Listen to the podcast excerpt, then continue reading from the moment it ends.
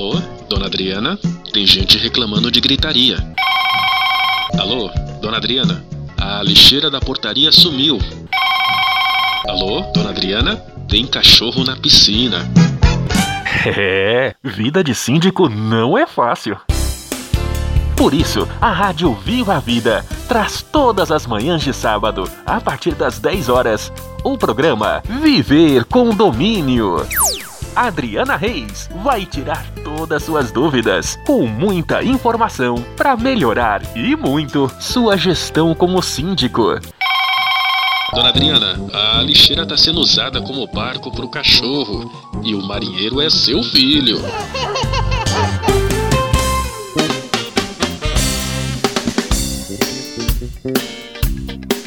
Bom dia, caros ouvintes da Rádio Viva Vida. Está entrando no ar programa Viver com Domínio. Síndico ligado, síndico sintonizado. Eu sou Adriana Reis e vou estar todos os sábados a partir das 10 horas com você, síndico, condômino, morador e prestador de serviços para esclarecermos dúvidas do mundo condominial. Hoje temos o prazer de receber em nossos estúdios para um bate-papo descontraída as nossas convidadas Elisama Pires Evangelista, médica veterinária, e Alessandra Machado, bióloga e empresária. Bom dia, meninas, sejam muito bem-vindas à rádio. Bom dia. Doutora Elisama, falamos de animais em condomínios, a gente sabe que a gente fala de um assunto muito delicado, porque a gente está tratando das relações afetivas entre os donos e os seus bichinhos. O que, que a gente pode dizer dessa relação que está tão estreitada nos dias de hoje? A humanização desses bichinhos tão comum hoje em dia, né? É, hoje, o que, que acontece? Nós vivemos mais para as nossas casas, se forem casados, para o companheiro ou companheira, ou para os nossos filhos. Não é como antigamente que você tinha uma relação entre as pessoas muito mais ampla, né? Você conhecia seus vizinhos, você conhecia as pessoas do bairro. Hoje, por causa do tempo da correria, então a, a essa relação próxima com o cão ela supre essa necessidade social que o ser humano tem. E às vezes o casal não tem filhos e aquele bichinho é uma substituição para um filho. Ou é um casal de idoso ou uma idosa que os filhos já saíram de casa. Passa a ser uma companhia. Uma né? companhia, entendeu? Então, é, a, o, o bom para o cão e para para quem cuida do cão, seu cãozinho ou gatinho é que seja uma relação saudável. Então a gente deve evitar, é o recomendado, a humanização daquele cãozinho. No sentido assim de que ele vai viver melhor se você tratá-lo como um animal de estimação, que ele tenha um local para passear, que ele tenha um, que ele possa correr atrás é, de outros cachorrinhos para brincar, que ele tenha acesso à grama, que ele possa passear, ter contato com o sol. É o mais saudável, né? Como a gente precisa do sol também para produzir vitamina D, também o cãozinho precisa. Mas se a gente quer transformar ele numa miniatura do ser humano, com roupinha, pintando uma unha, colocando brinquinho, deixando só dentro de casa, né? Na hora que vai passear, às vezes não deixa nem o pezinho ter contato com a terra, porque vai sujar. Você tira essa parte que é intrínseca do animal de ter contato com a natureza. Então, às vezes, a gente percebe cão ansioso mordendo patinha, cão ansioso mordendo rabinho, em depressão, em ansiedade, porque vive fechado. Né? Quem quer ficar dentro do apartamento de uma casa completamente fechado o dia inteiro, a gente não aguenta isso. E o cão que tem um instinto, né? Ou o gato que tem um instinto mais ainda com a natureza, ele vai sentir falta e ele vai demonstrar através de algumas doenças, algumas patologias. E ele acaba ficando até com medo, né? Isso. De sair na rua, porque tem cães que o dono não leva frequentemente passear. E aí, quando o animal vai sair na rua, não conhece nada, não conhece outros cachorros, não conhece o que é carro, o que é outras pessoas, a não ser aquelas de dentro do ambiente familiar. E aí o animal acaba é, tendo medo de, de estar no ambiente externo. E aí ele acaba ficando ansioso, porque ele não uhum. fica preso àquele local, mas ele também tem medo de sair. É, porque a gente, em parte, nós mesmos não socializamos esse cão ou esse gato. Né? Ah, é possível socializar um gato? né, eles não são mais independentes, ele tem que ter um espaço aberto para poder gato ama, ficar, né, olhando para fora, ficar lá tomando solzinho. E às vezes aquele apartamento não tem, né, uma área de sol, um lugarzinho mais para poder ter, né, é, um acesso entre aspas, né, à, à natureza. Né, descer um pouquinho com ele do apartamento, pode botar uma guiazinha nesse gato para poder ele pisar na, na graminha, entendeu? Cheirar as coisas, porque isso faz parte da natureza né, do próprio animal. Doutora, como nós estamos falando num programa voltado ao condomínio e o tema sendo animais em condomínio, existe alguma proibição, alguma restrição em relação às áreas comuns desses condomínios para a utilização desses animaizinhos? Ou tem alguma indicação só? Porque a gente sabe que é, eles têm que estar com a vacinação, algumas coisas nesse sentido, mas tem alguma restrição de do animal utilizar essas áreas? Olha, depende assim do que foi acordado entre os condôminos, né? Como de acordo com que a pessoa tenha livre acesso ao condomínio, o cão também ele tem que ter um acesso às áreas em que ele possa passear. Né? Aí, se o meu cão é um cão de grande porte, um Rottweiler, um pastor alemão, eu tenho que andar com ele na coleira e numa guia curta. Se o cão é pequenininho, ele está acostumado a andar do meu lado, né? Ele é tranquilo. Então, tem que de, depende muito do que é acordado entre o condomínio, porque não é proibido o animal é, andar. O Código Civil ele, ele não proíbe. Não proíbe a existência de animais em condomínios. Né? Exatamente. Né? E nem ele também ter acesso para passeio, porque ele precisa, como a gente falou, o cão Sim. precisa ter contato com a natureza, ele precisa passear, ele não pode ficar o tempo todo preso. Então ele tem a liberdade de andar. Só que aí cuidado na hora que for passear, recolher as fezes, né, para poder ter essa, esse cuidado no ambiente. É, eu acho assim, mais é, é, que os condomínios eles têm esses receios porque e criaram essas determinações que não são é, por lei não existem, né? Porque não existe uma lei que você proíba, né? né? proíba que seu animal é, conviva em áreas comuns. É, do seu condomínio, inclusive tem condomínios no condomínio que eu moro, eles eles não determinam que não que o cachorro tem que, tenha que sair de dentro é, do, do, seu apartamento até a portaria no colo do dono, independente do tamanho. E não existe nenhuma determinação que. Muito pelo contrário, é proibida essa proibição. É, né? exatamente. Eu acho que isso se criou mais pela falta de bom senso dos donos, os proprietários de animais, do que por uma lei específica, porque é, eu acho que os condomínios têm muito problema com aquele proprietário que tem um animal que anda na área comum, aí o animal faz xixi, faz cocô, e aí o dono simplesmente finge que isso não aconteceu, vai embora e não limpa. Que é o que acontece até na rua. A gente vê muito hoje em dia que na frente dos condomínios é os, os donos passeando com o cachorro, com o gato, às vezes até, mas é mais como o cachorro. E tem proprietários que o animal faz cocô, faz xixi na grama ou na calçada na frente do próprio é, condomínio e eles simplesmente vão embora e não catam o cocô do animal, não catam o cocô, é, não limpam, deixam lá. E aí isso acaba acarretando, né? uma série de problemas. Eu acho que por conta disso até que os condomínios criaram essa, né, esse impedimento que não existe, né? Vamos lembrar que é nula qualquer determinação que impeça o condomínio de manter animais independente do seu porte. Então, qualquer síndico que coloque restrições para se manter animaizinhos em condomínio é proibido. Eles não podem ter, as convenções, os regimentos internos não podem ter essa proibição, partindo apenas do princípio que eles impliquem em risco de saúde, segurança ou incômodo comprovado ao sossego dos vizinhos. Caso contrário, esses impedimentos em relação aos animais não podem existir bem como é inconstitucional exigir ações que atendam ao bem-estar do animal ou do tutor, no colo, no elevador, né, ou restringir áreas de acesso a esses animais. Isso é proibido. Não, a Constituição não permite essas proibições, né?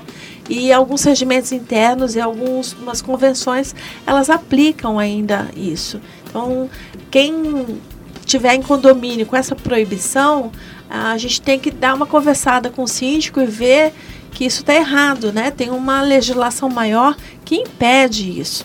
Bom, nós estamos terminando esse primeiro bloco. Voltamos logo mais com o nosso programa Viver Condomínio Síndico Ligado, Síndicos Sintonizados. Fiquem aí, voltamos já.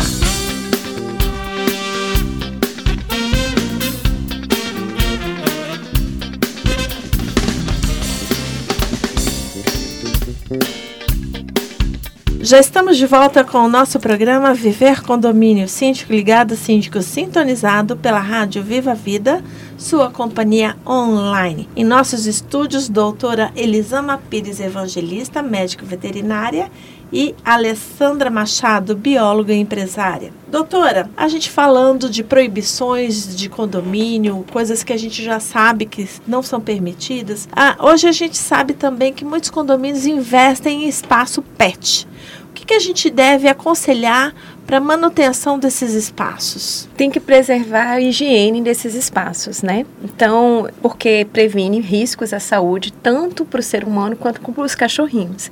Então, controle de carrapatos, de pulga, é preciso pulverizar. É, a recolhimento dos dejetos, né? Se o, o, o correto é o proprietário do animal de estimação coletar as fezes do seu animalzinho. Se isso não é, ele não não lembra, né? O condomínio precisa fazer essa limpeza.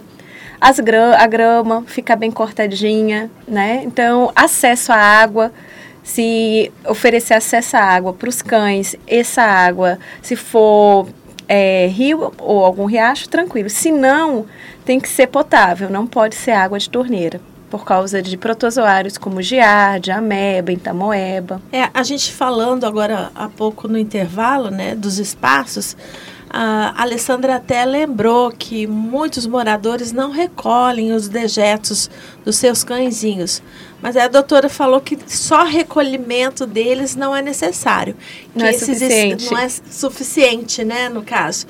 Precisa também que haja uma esterilização constante do espaço, né? Porque vários animais uh, vão estar nesse mesmo espaço em determinado período e essas doenças elas ficam Uh, circulantes. Né? Circulantes, né? né? Isso, porque assim, se você não controla a higiene, o higiene desse lugar, vai aumentar a quantidade de bactérias, de fungos, até mesmo ácaro, né? Que tem, a gente conhece como sarna. Você entendeu? Então, se você não controlar a higiene desse espaço, espaço PET, ele pode se transformar é, em um local de doenças. E não é essa a intenção. Né? Exatamente. Também em espaços assim, é, se forem espaços abertos, vai criança. E aí essas crianças podem também estar. É, tá Muitas doenças com, passam, com, é, né? Passa, dos animaizinhos para as crianças. Criança tem mania de sentar no chão, né? Colocar coisas na boca. Então é importante. Grama, né? Principalmente. Da, que a gente estava falando também sobre escorpião. É, e, e, nesses locais também são abrigos desses animais, desses tipos de animais peçonhentos, né? Isso é muito importante.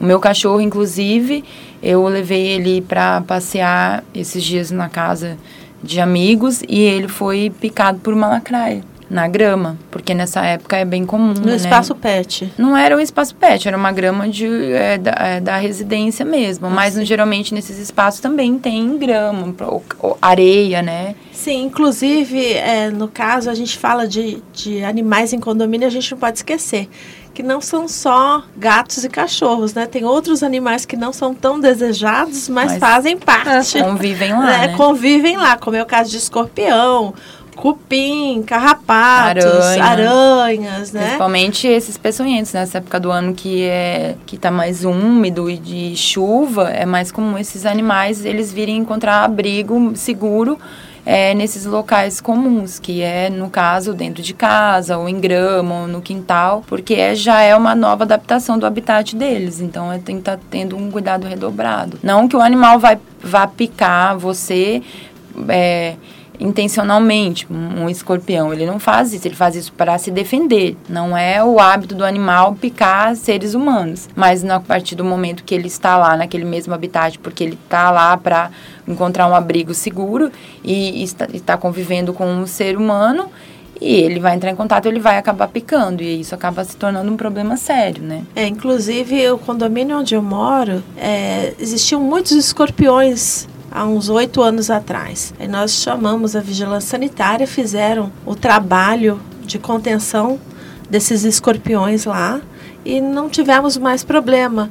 É, esses escorpiões eles se mantinham no condomínio devido a um madeiramento que nós tínhamos lá. Foi retirado esse madeiramento e acabamos com o problema. E a gente vê que muitos condomínios em Cuiabá têm escorpião e cupim devido à falta de manutenção, manutenção. Uhum. dessas madeiras, né?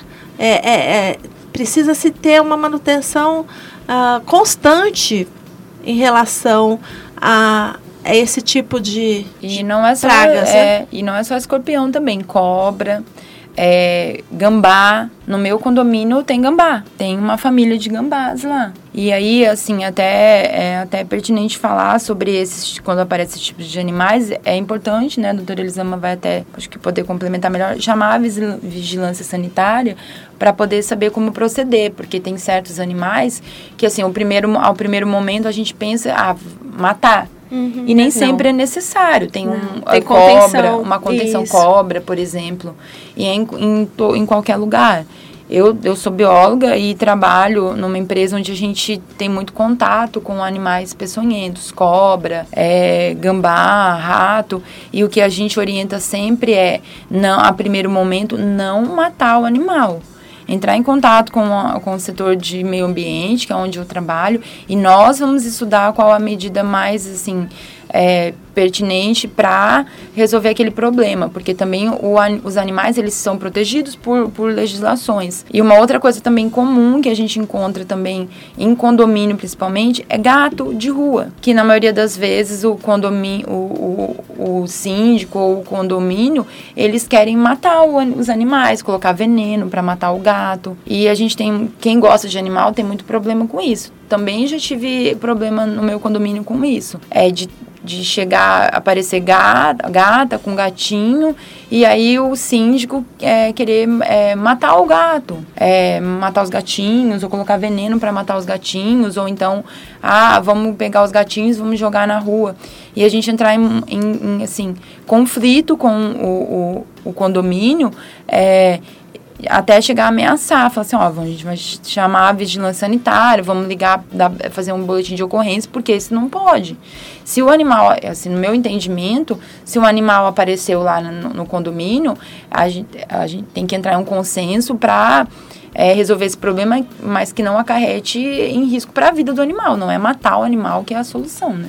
É, e às vezes só uma castração você está tendo uma quantidade, ah, tem três gatos e os dois são machos e um é a fêmea. Às vezes aquela população aumenta, mas você pode controlar essa população com castração. Né?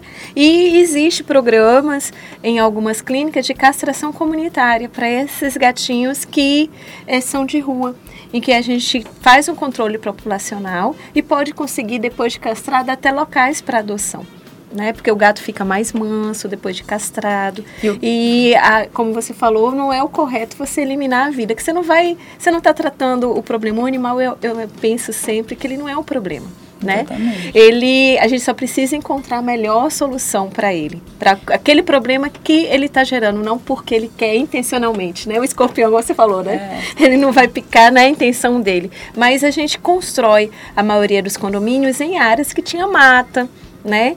Que Exatamente. tinha um local arborizado. Uhum. Então, aquele animal que estava com o seu ambiente lá estruturado, ele perdeu. Mas ele quer ainda continuar ali. É, ele vai procurar um abrigo seguro mais próximo ao habitat dele. É, a gente está muito acostumado a falar de animais de estimação só, né?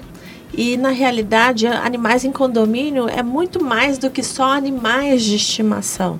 É, a gente tem toda uma, uma gama de, de animaizinhos que convivem, que convivem né? né? ecologicamente, correto ou não, estão é. dentro daquele habitat, né? E lembrando que é, sobre gatos ainda, a maioria dos gatos que a gente pode ver que convivem dentro dos condomínios, mas que não têm dono, são deixados pelos próprios donos quando se mudam do pelos local. Antigos proprietários, pelos antigos né? proprietários. Então, talvez seria também é, uma é, responsabilização. Uma responsabilização até criar dentro, assim como os, os condomínios criam leis para para regular a presença do animal em áreas comuns, criar leis, sei lá, para fazer um cadastro é, dos animais que, que, que, os, que, que convivem no, no prédio, ou seja, cada, é, cada condômino é, apresentar um cadastro do seu próprio animal. Por quê? Porque no caso da mudança desse, é, dessa pessoa, é, o, o, condomínio, o síndico, pode saber quem responsabilizar. Ah, esse quem animal que. o dono, quem, quem o deixou ali. Quem né? que deixou? Quem era quem o dono? Quem é o abandono de incapaz, que, é, no caso, Exatamente, né? porque exatamente. às vezes, principalmente gato o proprietário abandona, ah, ninguém sabe que o gato era meu, eu vou deixar para trás, porque é mais fácil deixar gato do que cachorro para trás, né? E aí aquele animal aquele acaba ficando lá, não porque às vezes nem porque ele veio da rua, mas é porque a, a, casa dele já era lá, ele só foi abandonado lá. É, e não tinha uma posse responsável, né? Exatamente. Porque normalmente o correto é você castrar. Quando você tem uma, principalmente gato que às vezes gosta de dar uma passeadinha, ele, ele precisa ser castrado, que aí você já evita, né? Doutora, a gente sabe que gato é um animal que tem hábitos livres, né? Ele anda sozinho, ele não, não tem o hábito de coleira nem nada. Isso é prejudicial para o convívio no condomínio? Ele andar solto? Ele pode transmitir alguma doença, alguma coisa? Porque não, não podemos fazer uma proibição, já que é um hábito do animalzinho, né? É, é aquilo que tá, a gente estava conversando sobre posse responsável. Se eu tenho um gatinho, então a minha responsabilidade é vermifugá-lo, que eu já vou prevenir algumas doenças que possam transmitir, transmitir para seres humanos, vaciná-lo e oferecer ração, alimentação para ele. Porque o gato, ele só caça e ele só vai mexer em lixo se ele estiver com fome. Se ele tiver acesso a comida e água, ele não vai fazer isso entendeu? Ele não vai, ele não vai é, fazer bagunça, porque ele tem tudo em casa. Agora ele quer, porque é, é o, o, instinto do gato às vezes andar, porque ele tem livre, né? livre, ele é um pouco independente, ele gosta de andar, mesmo castrado, dar uma voltinha, ele volta para casa. Você vê que a maioria dos que são bem tratados, castrados, eles são gordinhos. Uhum. Então às vezes nem tem força para poder subir em cima de algum lugar para fazer bagunça. Exatamente. Né? Então normalmente são gatos que não são castrados que não tem alimentação, né, em casa ou é abandonado. E por isso que ele vai mexer no lixo, porque ele está com fome. Você entendeu? Às vezes ele vai, é, não tem onde, não tem abrigo, então ele faz as necessidades, né, fora, porque o gato que ele tem uma bandejinha em casa, ele acostuma. O ele gato tem é, um hábitos é, dele, tem, né? O gato entendeu? ele é um, um, animal fácil de ser educado, né? Isso. Ele tem uma rotina bem. Estamos terminando mais esse bloco. Fiquem aí, voltamos logo mais com o programa Viver Condomínio. Síndico ligado, síndico sintonizado pela rádio Viva a Vida, sua companhia online.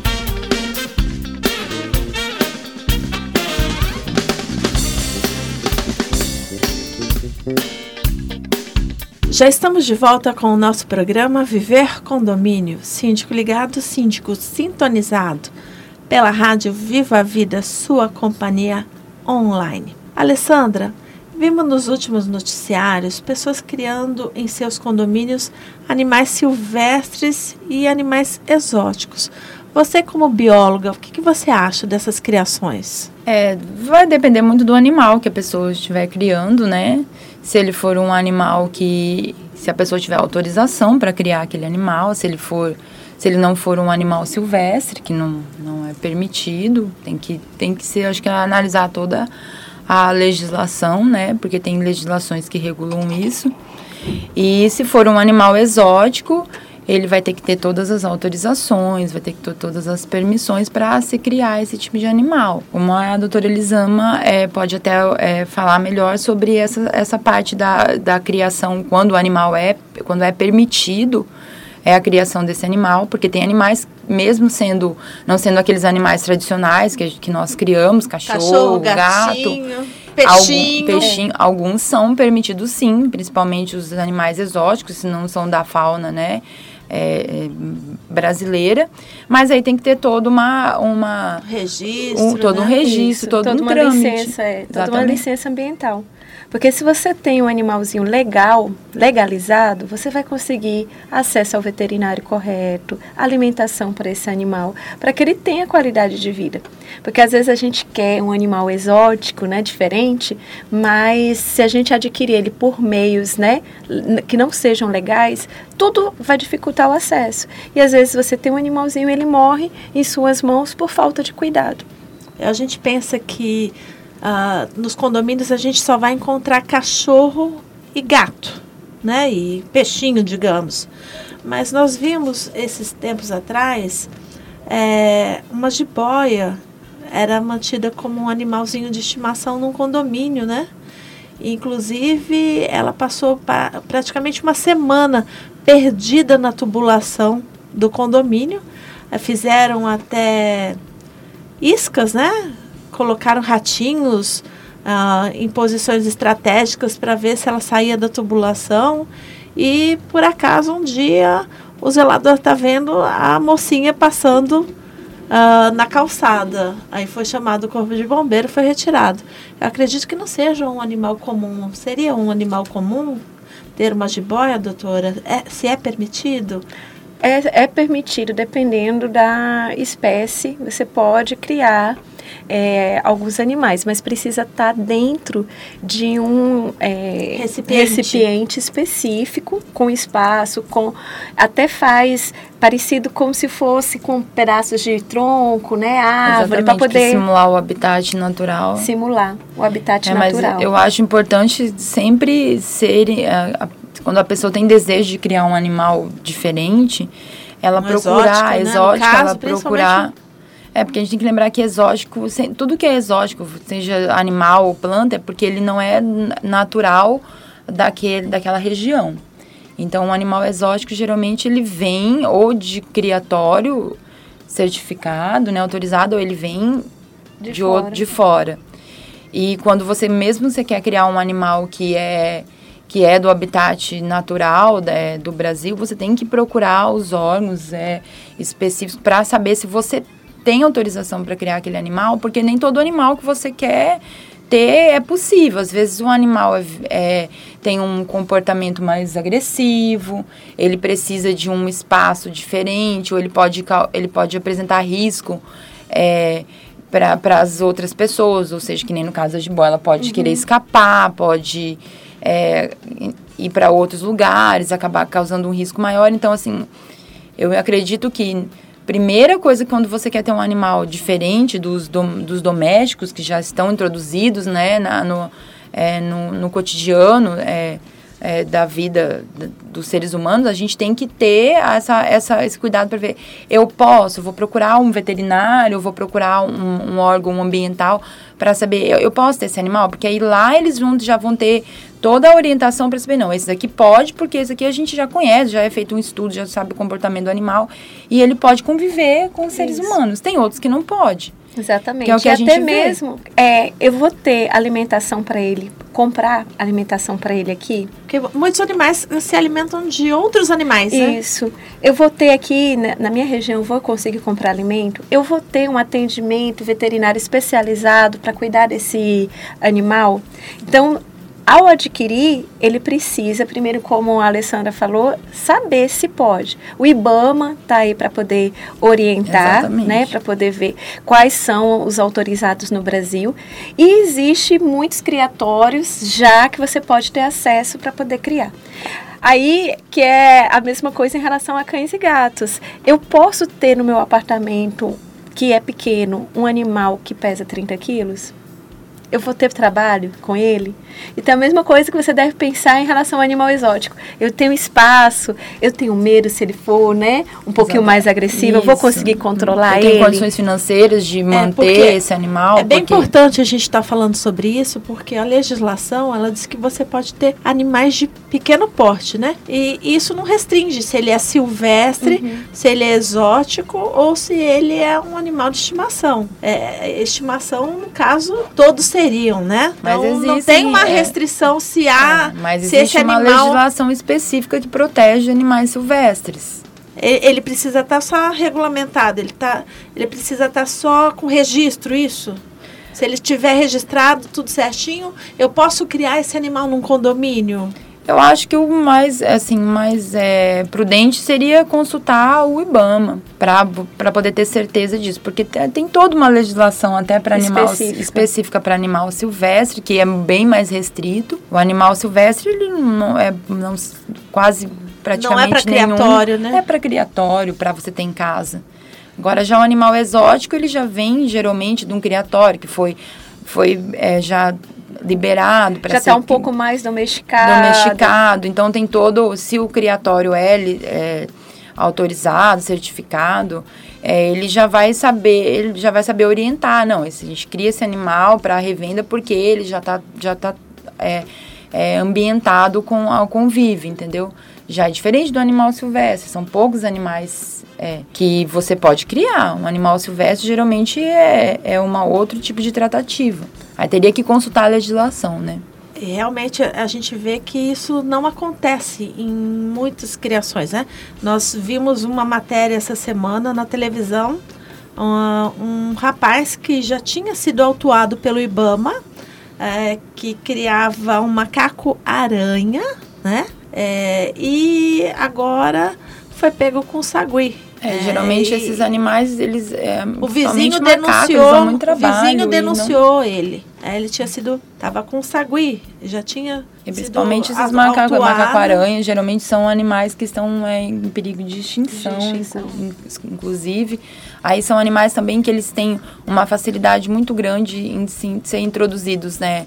No habitat é, humano, porque eles são animais que interagem bastante com o ser humano. Exatamente. Então as pessoas gostam de criar e são animais que eles, eles se adaptam muito fácil. Então você acaba introduzindo esse animal é, é, no convívio e aí tira ele da natureza e impede ele também de estar De lá na retornar natureza, depois. retornar e procriar, porque ele já adquiriu aquele hábito urbano, ele não sabe mais caçar, não sabe mais viver naquele habitat natural. E aí acaba até causando a extinção realmente da espécie, porque ele não volta para o habitat natural, não vai para não procria, não fica lá. E aí isso traz outras consequências. Muitos animais estão em extinção justamente por isso. E acaba sendo suscetível, igual a doutora Elisama falou, a doenças que eles não tinham. acesso, né? Acesso. Porque ele estava no, no ambiente protegido, né?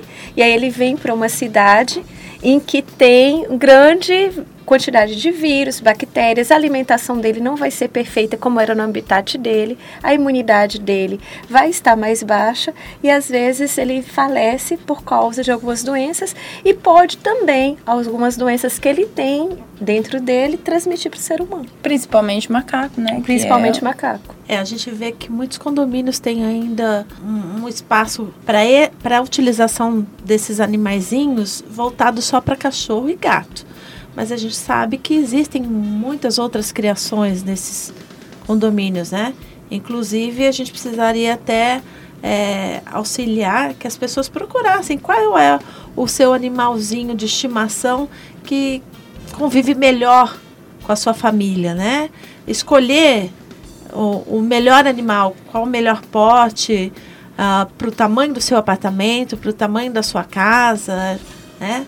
Para a gente poder ter também o benefício do animalzinho, né? A gente não pode só pensar qual é o seu gosto. A gente estava falando até em relação a um apartamento pequeno, ter um animal de um cachorro que é pequeno porte, mas mesmo cachorro de pequeno porte, ele, às vezes tem necessidades maiores de sol, como a senhora estava falando, né, E- doutora? Isso, e porque a gente pensa assim, ah, animal de pequeno porte, é, eu posso criar em casa porque eu acho bonito. Achei bonito um labrador, mas eu moro em apartamento. O labrador é um cão de trabalho, tanto que ele é escolhido como cão guia. Ele gosta de prestar serviço, ele gosta de ajudar, ele gosta de brincar. Mas se o apartamento é pequeno e ele não consegue passear, ele não faz isso, ele às vezes começa a se automutilar, mordendo patinha, mordendo rabinho. Ele pode destruir as coisas dentro de casa porque ele está com tédio, né? Às vezes o cliente chega cansado e ele pensa, ah, vou ter que andar. Um cão que tem tanta energia, 30 minutos às vezes não é suficiente. Pode ser que ele precise de uma hora, né, de manhã, uma hora à noite. Então, esse cão seria melhor aonde? Numa casa que tivesse um espaço para ele correr, para ele brincar, para ele cheirar, né? Então, para um apartamento pequeno, um animal menor, menos de 10 quilos, né? Shih Tzu, Yorkshire, Poodle, que são cães que têm energia, mas consegue conviver bem dentro de um apartamento. É, bom senso, né? Bom Sempre. Senso. Bom, estamos encerrando mais esse bloco. Voltamos já com o programa Viver Condomínio, síndico ligado, síndico sintonizado pela Rádio Viva a Vida, sua companhia online.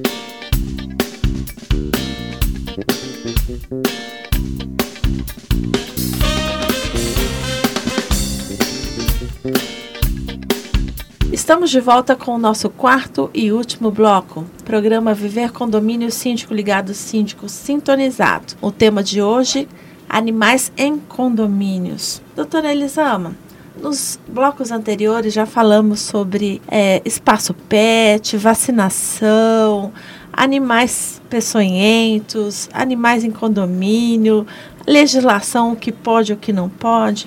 Queria saber da senhora, em relação aos animais quando a gente fala em pequeno porte, a gente fala de cachorro e gato, que é o mais comum nos condomínios, né? Mas não determinando exatamente que eles sejam de pequeno ou grande porte. E isso relaciona com agressividade. As pessoas acham que animais de grande porte são mais agressivos do que os de pequeno porte. Isso é real? Não, não é real. Porque é, tudo depende do temperamento e do comportamento do cão. Por exemplo, o Pincher, ele é um, um cão pequeno, mas ele é territorialista. Então, ele é mais, ele gosta de defender a comida, ele gosta de defender o território e ele gosta de defender o dono dele. E às vezes ele acha que ele é o dono, né? ele é o proprietário. Então, ele pode ser um cão agressivo. E às vezes você tem um cachorro de maior, como um Golden Retriever, um Labrador, que é super manso, como também um Rottweiler, que é um cão de guarda, que ele pode ser também muito manso, ele pode ser agir com um pouco de agressividade, defendendo o território, porque ele é um cão de guarda né? Um pitbull, ele é um cão de guarda. Um bull terrier, ele é um cão de guarda. Então, ele precisa estar tá num ambiente externo, porque é para isso que ele foi criado. Então, ele tem... É, a gente tem que é, ver a diferença entre agressividade e um comportamento de guarda. Agressividade é quando não tem um controle de temperamento do cão. Então ele é agressivo. O, o, proprietário não consegue controlar o comportamento desse cão. Que aí ele morde o proprietário, ele morde o vizinho, ele morde. Ele não tem aquela obediência. Uhum, e o comportamento de guarda é que o cão que ele tem um. Ele tem. Ele quer guardar o território, ele quer guardar a família dele e ele quer guardar a comida dele. Né? Se ele tiver um comportamento né, educado, se ele tiver um ambiente saudável, se ele entende que na casa dele existe a hierarquia, porque a gente tirou o cãozinho de viver é, com vários cães e trouxe para dentro de casa. Mas ele tem dentro dele ainda a hierarquia. Ele, ele entende que tem quem é o dominante e quem é o submisso. Quem é o dominante naquela casa? É o proprietário dele? Né? Ou o é tutor? Ele. Ou é ele? Se ele se sentir que ele é o dominante, então ele vai mandar naquela casa. Eu tenho clientes que. É, eu tive um cliente, um poodlezinho, que se ele chegasse no corredor indo para os quartos, ninguém mais chegava. Se ele chegasse primeiro, ninguém passava porque ele mordia. Outros que alegam, ah, se ele subiu em cima do sofá, ninguém senta porque ele já está no sofá. Com um cão pequeno, pincher, poodle, às vezes shih tzu, pode ter esse temperamento mais agressivo. Mas isso é porque ele sente que naquela casa é ele que manda. E eu acho é mais a, a personalidade do cão, ela também é formada pela convivência é, com, com, os, com o dono, com as pessoas da casa. Eu tenho um cachorro que é um shih tzu, mas ele convive com com adolescentes, com meninos. É um e cachorro ele... é tido como um cachorro dócil, né? É tido como um cachorro dócil. E o meu cachorro, ele não é um cachorro dócil, ele é um cachorro bem assim. É, ativo. A, ativo, agitado, ele late, ele rosna bastante, ele tem um temperamento é, bem é, o temperamento dele é bem parecido com o temperamento do, dos meus filhos. Ele adquiriu esse temperamento. E eu já tive um cachorro é, boxer, que é um cachorro de grande porte, que comprei para os meus filhos também, por eu morar em numa casa, morar numa casa, eu queria um cachorro grande, mas que fosse um cachorro que brincasse com os meus filhos. E me indicaram um boxer. Isso, ele é excelente. E as pessoas têm muito medo do boxer. E meus filhos eram crianças na época. E ele, ele tinha um comportamento e a personalidade dos meus, dos meus filhos. Ele não era um cachorro agressivo, ele não mordia ninguém e ele era um cachorro extremamente brincalhão. Porém, ele fugia muito. Ele era um cachorro muito danado. E abriu o portão, dava uma oportunidade, ele corria para a rua. E ele saía dis disparado correndo na rua quando as pessoas vinham, vinham, vinham aquele cachorro correndo em direção, se assustavam. Um cachorro enorme daquele, era um cachorro muito grande, forte, pensavam que ia morder, pelo porte do cachorro. E aí as pessoas se assustavam, e geralmente ele não mordia, mas ele pulava, lambia, e as pessoas tinham medo. E eu já vi cães pequenos, quando você vê um cãozinho pequeno na rua, o que, que você quer quer passar fazer? Que lindo, vai passar a mão. Às vezes o cachorro morde. É, eu inclusive acho realmente que o pincher é, é um dos menores portes e um dos mais agressivos. É. Né? Tem alguns Mas isso tem muito a ver a relação dessa agressividade com a forma como ele é criado, com a personalidade do seu proprietário, doutora? Tem influência. O cão ele tem já um temperamento que é de acordo com a raça dele. Né? Então, por exemplo, um Yorkshire, ele é um cachorro de convivência mais tranquila, né? Meigo, carinhoso, muito apegado ao dono. Ele não é um cãozinho para você criar no quintal, ele é um cãozinho para você criar dentro de casa, porque ele gosta de convivência social, né? Um Beagle é super ativo. Ele é para um adolescente, para uma criança ativa, porque eles gostam de brincar, de correr. É um temperamento do Beagle, o labrador, ele gosta de serviço, então você tem que dar alguma coisa para ele fazer. Por isso que eles são tão bons para ser cães guias, porque eles gostam de servir. Então são temperamentos de acordo com a raça. E existe às vezes um desvio de comportamento. O desvio de comportamento não é algo comum, né? Um cão extremamente agressivo que não consegue adestramento, ele não é comum isso, ter um desvio de comportamento, principalmente se ele é um cão de raça. Você entendeu? Então, muitas vezes é a criação desse cão que está sendo é, inadequada. Se eu tenho um pouco de receio de uma raça de cão de guarda, eu tenho medo de cães, é, e eu compro um Rottweiler, sem pesquisar que é um cão dominante, que precisa de uma criação mais firme, então ele pode se tornar agressivo porque ele quer mandar. Então, é bem importante para quem vai criar então animais em condomínio que estude sobre a, a raça. raça. né, que ele vai estar tá adquirindo. E em relação que você me perguntou, o comportamento um pouco da convivência, sim. Se eu tenho uma casa que as crianças são super agitadas, ele pode também ficar um pouco agitado. Se é uma casa de idoso, que são bem tranquilos, né?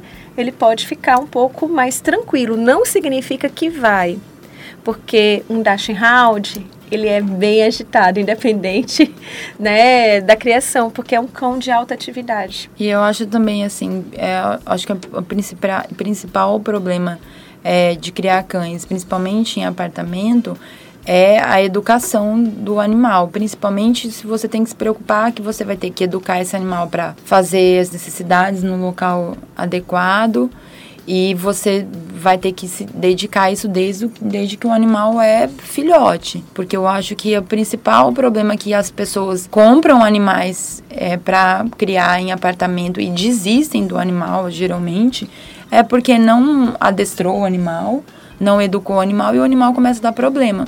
Não pesquisou sobre a raça. Não pesquisou sobre a raça, se ele, se ele, se ele é um anima, uma raça que, que que consegue é, receber comando facilmente, porque tem raças que com tantos comandos o animal já, já. começa a, a, a, se educar. Tem Exatamente. outras que é mais difícil de, de, de adestrar, né? De, de poder educar.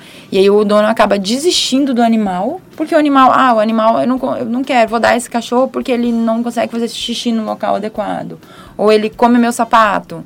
Mas você educou o animal? Você pesquisou se realmente se ele é um animal que tem esse comportamento? Inclusive, a gente precisava estudar bastante para adquirir esses animaizinhos, né? Tem alguns animais, por exemplo, que latem muito.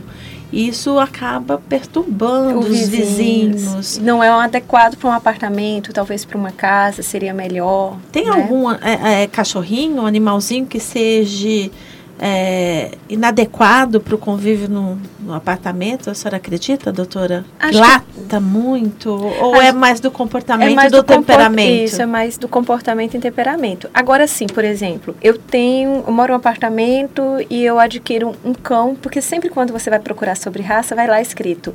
Você vai pesquisar alta atividade, média atividade, pouca atividade. Então, se eu moro no apartamento, eu o correto é adquirir um cão com pouca atividade, porque ele vai ficar bem sozinho dentro de casa por um período longo e ele não tem necessidade de tantos passeios, de muito exercício físico. Então isso aí já é uma dica para você adquirir um cãozinho, né? E a quantidade de cães para um apartamento.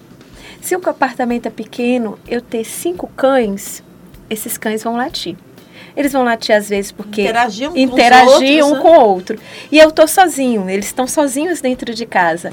Aí eles vão latir mais, porque às vezes eles podem latir porque um tá mexendo no comedouro dele. Ou subiu em cima do sofá e ele que quer ficar em cima do sofá. Ou eles querem brincar. Então, até a quantidade de cães que eu vou adquirir, será que meu apartamento dá para essa quantidade? Eu não vou ter uma superpopulação? É, isso é bem interessante. Eu acho que todo mundo, então, antes de adquirir um animalzinho de estimação, que a gente tem que lembrar também que esse animalzinho vai durar um período muito grande da nossa vida, né? Não é, é só para aquele espera, né? momento, né? né? É, a gente tem que fazer é um plano de vida Exato. Né? É, um, é um ser vivo é né? um, é um, ser, é um plano de vida tem que estar tá ali tem que estar tá as necessidades deles todas garantidas então a gente precisa pensar muito bem quando for escolher um animalzinho de estimação, né? Pensar. É, doutora, tem alguma situação que a senhora presenciou, vivenciou no seu consultório em relação aos, aos animais que a senhora atende? Algum problema em condomínio que. Teve. Eu tenho, tenho ainda uma cliente que tem cinco cães dentro do apartamento. E quando ela saía, latia muito e incomodava os vizinhos, porque ficava um tempo sozinho. Então, ela foi notificada, né? E ela precisou é, contratar uma cuidadora, porque quando tem alguém em casa, eles não fazem barulho, porque eles estavam se sentindo sozinhos. E eu tive um outro cliente que esse ele precisou entrar na justiça. Ele já tinha um cão há oito anos, e aí teve uma mudança de síndico e teve uma uma votação em assembleia que mudou a normativa que para cães acima de 10 quilos não poderiam ser criados no condomínio. E o cão dele era um beagle e pesava 13 quilos, 13 para 14 quilos, né? Ele era um pouquinho gordinho. E aí ele não poderia ficar com o cachorrinho dele lá. Então ele precisou de um atestado falando sobre a docilidade, independente do peso, né? Que ele era maior e que estava tudo em dia, as vacinas em dia, ele estava saudável e que poderia ser criado tranquilamente no condomínio, na casa dele. Você, Alessandra, tem alguma história que aconteceu, você como proprietária de cachorrinho, ou conhece alguma situação referente a animaizinhos em condomínio? É, fora aquela que eu comentei que no meu condomínio é, eles proíbem que o animal sequer desça para e passe pela área comum para ir passear na rua tem que, tem que estar no colo. É, eu já tive vários problemas quando, quando eu tinha gato. Quando eu mudei para o meu apartamento, eu tinha um gato e, ele, e eu morava numa casa. Então, o gato ele era acostumado a viver livre. Ele não tinha portas para entrar, para sair. Ele saía a hora que ele queria, deitava no sol, voltava. E aí, quando eu mudei para o meu prédio, é, ele não conseguia ficar dentro do, é, do meu apartamento. Aí ele pedia para sair, eu abria a porta, ele ia, ele não, ele ia é, deitar no, é, nas áreas comuns, não fazia nada, mas ele gostava de deitar em cima do capô dos carros. Aí os, aí os vizinhos começaram a, a reclamar, e, mas ele não arranhava, não fazia nada, mas eles não gostavam. E aí eles começaram a reclamar e aí deram veneno pro, pro meu gato. Não sei quem foi, né? Não, a gente não conseguiu, mas ele foi envenenado. E aí eu acho que esses problemas de gatos são os mais frequentes. A minha mãe tem gatos no, no apartamento dela e eles gostam de de sair também. Eles, eles ficam dentro do apartamento, não incomodam. Eu imagino que não incomodam. O gato é um animal super higiênico, ele não faz xixi, não faz cocô em locais expostos, ele enterra, né, tudo. Uhum. Mas no condomínio da minha mãe, os, a síndica também não gosta dos que, que não permite que os gatos dela fiquem é, tomando sol nas áreas comuns, tampouco fiquem na janela. Ela mora num apartamento é, térreo e, ela, e elas, eles não podem ficar nem, no, nem na janela, nem no muro do jardim da, do apartamento dela. Então eu acho essas restrições assim um pouco exageradas, né? Então essas situações, acho que com gato, elas são mais difíceis de serem controladas, porque o gato é um animal mais independente, ele tem vontade própria, né? Eu, eu mesma, né, hoje como síndica, sei de algumas situações e tento fazer da mediação a melhor situação, né? Conversar e mostrar qual é a responsabilidade do proprietário do animalzinho. Mas eu mesma já sofri impedimento quanto à moradora. Eu, no apartamento onde eu resido, eu já tenho ele há muitos anos e por várias vezes eu me mudei e retornei a ele. E um dos meus retornos estava com um síndico novo que não me conhecia e que me comunicou quando eu fui tirar a taxa de mudança. Olha, nós mudamos o regimento interno e a partir de agora ah, não podemos mais ter animais no nosso condomínio, só o que já existiam. Ou seja, a gente vê que ainda há muito desconhecimento em relação às leis. Porque existem leis maiores, regimento interno, convenção, não pode estar sobrepondo a leis maiores. Existem leis de proteção de animais. O Código Civil é bem claro quanto a essas proibições. Não se pode proibir, tem que se responsabilizar o proprietário do animalzinho quanto à sua condução. O seu tutor ele tem que saber que o animal não pode ser agressivo, ele tem que é, a saúde dele estar em dia e o sossego ser prevalecido em relação à vizinhança. O resto, nada é proibido proibir, uhum. né? Bom, eu gostaria de agradecer imensamente a participação da doutora Elisama e da bióloga Alessandra. O programa Viver com Domínio, Síndico Ligado, Síndico Sintonizado fica por aqui. Uma boa semana a todos e até o próximo sábado.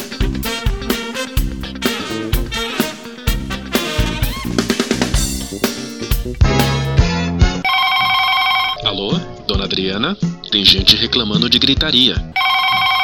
Alô, dona Adriana, a lixeira da portaria sumiu. Alô, dona Adriana, tem cachorro na piscina. É, vida de síndico não é fácil. Por isso, a Rádio Viva a Vida traz todas as manhãs de sábado, a partir das 10 horas, o programa Viver com Domínio. Adriana Reis vai tirar todas suas dúvidas com muita informação para melhorar e muito sua gestão como síndico. Dona Adriana, a lixeira está sendo usada como barco para o cachorro e o marinheiro é seu filho.